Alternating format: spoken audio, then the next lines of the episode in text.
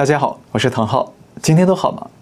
今天呢，我们要带您回到中国来聊一个重要的主题。今日主题：河北黑龙江洪灾再曝中共七大人祸。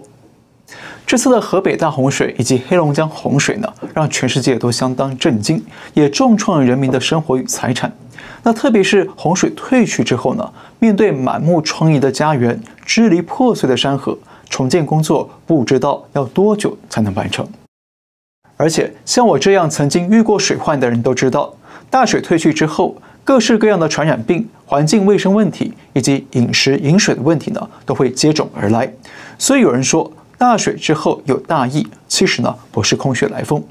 但是更关键的问题是，为什么在共产党统治的中国，几乎年年都有这么惨重的洪灾呢？在二零二零年有长江中下游的大洪水，二零二一年有河南郑州的大洪水，那今年又有河北和黑龙江的大洪水。当然，很多人都会说啊，这都是天灾嘛。但是呢，在我看来，除了有极端天气造成的天灾之外呢，更重要的是中共政府在治理上呢有许多的人祸，才会让灾害一而再、再而三的发生。所以接下来我想说一下这几年来我从这些洪灾里头看见的中共人祸有哪些。第一个人祸，防灾策略是假大空无。在这次洪灾发生的前几天呢，党媒正好高调的宣传习近平的治水新书。叫做深入学习贯彻习近平关于治水的重要论述。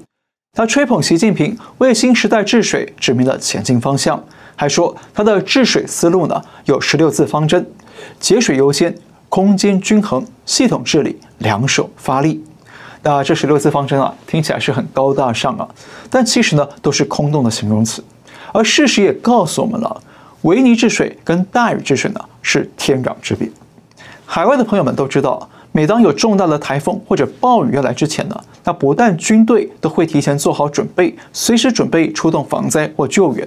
那国家领袖呢，也经常会亲自前往防灾指挥中心来视察，掌握最新的气象动态，还会提醒人民最新的防灾信息。像台湾，每当有台风来袭呢，那总统就会去视察中央灾害应变中心，同时呼吁民众要做哪些准备，哪里呢要提前撤离。但美国总统在飓风来临之前呢，也经常会召开记者会，呼吁民众要防灾。而川普在任的时候呢，更是把他的个人推特变成了气象防灾应变中心，随时转播最新的飓风动态与防灾信息，帮助民众来随时应变。但是为新时代指明治水方向的习近平呢，在暴雨发生之前，显然没有什么具体的部署与指挥，所以大洪水突如其来的发生了，杀得官方与民间是措手不及。那最后酿成了半个世纪以来的最大洪灾，所以说中共官方说的什么啊治水方针、防灾论述呢，都只是假大空和虚无。第二个人祸，无预警泄洪，天灾变巨祸。无论是哪里的洪水，都出现了水位突然大幅度暴涨，导致民众走避不及。那原因呢，就是水库紧急的泄洪了。但是又没有提前预警下游的民众要撤离，从而导致严重的伤亡。特别是有不少的水库是在三更半夜偷偷泄洪，那民众等到天亮醒来才发现周围已经一片水乡泽国了，能保住小命啊已经是万幸了。那为什么水库要无预警泄洪呢？那这一点啊有点是众说纷纭呢。有人说。当局呢，怕被人追究责任，所以就半夜偷偷泄洪，不让人民知道。那也有人说是当局不想赔偿百姓的损失，所以就不发布泄洪预警，等到淹大水了再推脱是暴雨造成的。像河北霸州这次被大水淹没了，那央视声称是暴雨造成的水患，但实际上是水库泄洪造成的，所以让霸州的民众非常愤怒，还前往政府大楼去抗议，结果呢遭到警方的殴打。第三个人祸，牺牲人民保京城保官威。中共体制不是正常的民主政府，而是一种官本位或者权本主义的体制。所以官员在任何的决策思考上呢，首先考虑的往往不是人民百姓，而是党中央和自己的官威。所以我们看到，当洪灾爆发的初期呢，河北省委书记倪岳峰就公开表态了，要减轻北京防洪压力，要坚决当好首都的护城河。结果呢，洪水就被引流泄放到涿州等地。那虽然保住了北京和雄安新区，但涿州与河北啊，就成了伤亡最惨重的重灾区了。那大家知道，过去中国的地方首长也被叫做地方父母官，意思是地方首长会爱民如子，那百姓呢可以信赖官员。但是在中共体制底下，地方首长脑子里优先思考的是如何拥护党中央。如何趁天下大乱之际来高调献媚党中央，来博取升官发达的机会？那至于啊牺牲多少的人民百姓呢？官员根本不在意。那这种保京城、保官位的思路啊，在中共历史上是很常见的。像一九六零年中国发生三年大饥荒的时候呢，当时的四川省委书记李井泉就坚持把四川的粮食外调给北京，宁可饿死四川人，也不能饿死北京人。结果让四川饿死了千万人。第四个人祸，高官闪躲，不闻不问。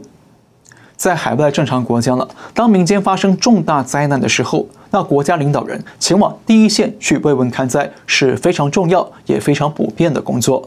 像二零一八年台湾嘉义发生了重大水灾，那蔡英文搭装甲车到现场去看灾，结果呢被灾民怒呛，要他下车用走的。才能亲身体验灾民的痛苦。那蔡英文也真的下车走路，接受灾民的抗议与诉苦。那这种现场看灾的工作呢，除了有慰问灾民、宣泄民怨的作用之外呢，更重要的是可以集中更多的资源来救灾，让灾区更快的恢复秩序。但是这次河北洪灾明明就发生在帝都北京的身边，但是从头到尾都看不到中共七常委现身看灾，别说习近平了。受灾最严重的涿州市呢，当地的市委书记和市长都不见踪影，不知躲哪去了。那更可笑的是，党媒还声称习近平治水是亲自指挥、亲自部署，就跟指挥抗议一样。但是呢，不管是河南、河北还是黑龙江，他一次都没出现在灾区现场，那又怎么能够亲自指挥呢？所以啊，共产党天天喊着为人民服务。但是，当人民出现重大危难的时候呢，共产党官员却是一个个争相走避、销声匿迹，为什么呢？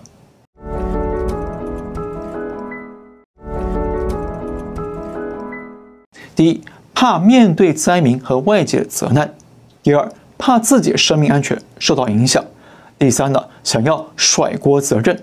特别是啊，党中央的高官，只要不出面呢，就可以轻易的把责任啊丢给地方官员来承担。那自己呢，还是一如既往的伟光正。那这就是中共高官的真实思维。第五个人祸，造假摆拍，趁乱升官。每当发生重大的灾难呢，就是中共党媒最亢奋的时候了，因为他们的造假摆拍宣传秀又要隆重登场了。像这次河北洪水最著名的造假宣传，就是央视的直升机救援秀。当局出动了直升机和摄影师到屋顶上去救出受灾民众，画面是相当的惊险。但是镜头啊，却意外地拍到了当地淹水的水位只有半个轮胎高。那这么浅的淹水，却要出动好莱坞规格的救援队，那真的是体现了党啊对人民生命的爱护了。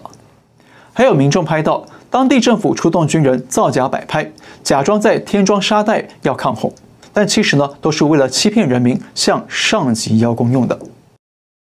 三等功。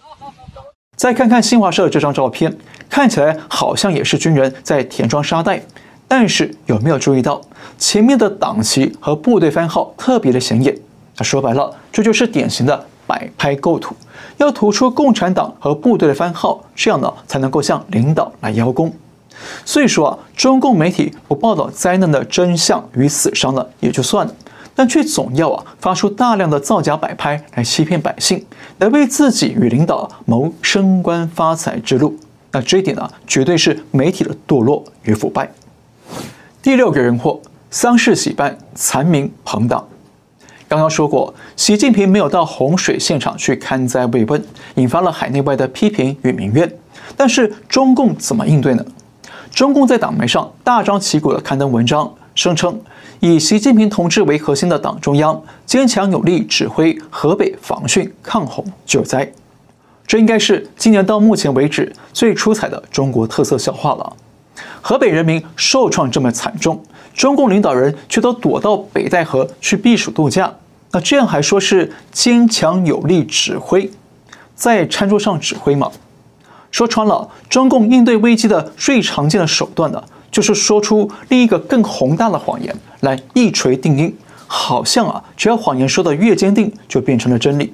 那这不但是一种自欺欺人的催眠术，同时呢，也是中共惯用的丧事喜办的伎俩。不管发生了什么灾难，你在党媒上永远看不到死了多少人，灾区多么残破。相反的，你只会看到三件事：领导忙着指挥，军警英勇救难，人民感恩党国。再看这张新华社的照片，看起来还是军队在挖沙。但是党旗就旗帜鲜明地飘在构图的黄金点上，也就是利用水灾啊来宣传共产党。再看另一张照片，明明是军人在黑夜里防灾，现场是一片漆黑，但是远方的党旗却还刻意打了灯来凸显。那这不但是明显的摆拍造假，而且呢还是刻意利用人民的苦难来洗办对共产党的歌功颂德。所以说啊，丧事喜办、残民朋党呢，是共产党的另一项人祸。第七个人祸，骗捐倒卖，禽兽不如。很遗憾的，在中共体制底下呢，贪腐太过盛行了，就连灾难的捐赠物资都可以被拿来倒卖变现，中饱私囊。你卖物资？还有媒体记者披露说，他们试图捐赠物资给涿州一个镇，但当地的政委书记却拒绝了。原因是他们不希望媒体直接介入这批物资的分配执行。那媒体记者当然明白官员在想啥了，所以呢，他火力全开，炮轰地方官员根本是要骗物资，不是要把物资拿去救济灾民，而是要把物资锁进官员的大仓库里，将来好变卖。那这位记者还直言不讳地批评中共官员是禽兽不如，天灾远不如人祸。还有各地政府和红十字会都会开设捐款账号，让民众捐款赈灾。但是啊，过去发生过太多官员挪用资金、骗捐骗钱的贪腐问题了。比方说，最著名的就是郭美美事件。所以呢，这次红会跟政府呼吁捐款啊，结果就引来人民的炮轰了。民众不但留言批评资金流向不透明，提醒大家要慎防欺诈。还有呢，大批的民众刻意捐了零点零一元，也就是一分钱。为什么呢？就是在嘲讽和抗议红十字会欺骗人民太多次了。不过呢，我们要强调一件事啊，中国的红十字会啊，跟海外的红十字会啊不是一回事。中国的红十字会是中共官方控制的，跟海外红十字会没有关系。所以说穿了，就是一个打着红十字旗的小共产党。所以呢，贪腐造假跟共产党是没有两样的。好，看到这里啊。我们再把中共在灾难发生时常见的七个人祸说一遍。人祸一：防灾策略是假大空无。人祸二：无预警泄洪，天灾变巨祸。人祸三：牺牲人民保京城保官威。人祸四：高官闪躲不闻不问。人祸五：造假摆拍趁乱升官。人祸六：丧事喜办残民朋党。人祸七：骗捐倒卖。禽兽不如。不过呢，我们想再补充一个提醒啊，就是呢，大水啊终究会退去，但是接下来还可能会发生两件重要的社会问题要面对。第一呢，就是大水之后往往会有大疫，会有大大小小的传染病问题。第二呢，这次大水爆发的地点是河北跟黑龙江。刚好都是粮食的主要产区，啊，特别是黑龙江，所以接下来中国的粮食供应可能会出现不小的缺口。再加上啊，目前俄乌战争还在开打，那乌克兰粮食出口受到了影响，所以呢，要从海外进口粮食来填补呢，不但有难度，而且代价会非常高。而且啊，全球最大的稻米出口国印度呢，日前也宣布了禁止部分的稻米出口，造成了国际稻米价格创十二年的新高。而越南和泰国也趁机调整了稻米价格，而稻米呢，向来是中国和亚洲人民的主食，所以我们可以预期啊，今年下半年到明年初呢，中国有可能会出现粮食紧缺的问题，而食品价格也可能会继续的飙涨。那请中国的朋友们要留意这一点。好，今天就到这里，感谢您收看，我们下次再会。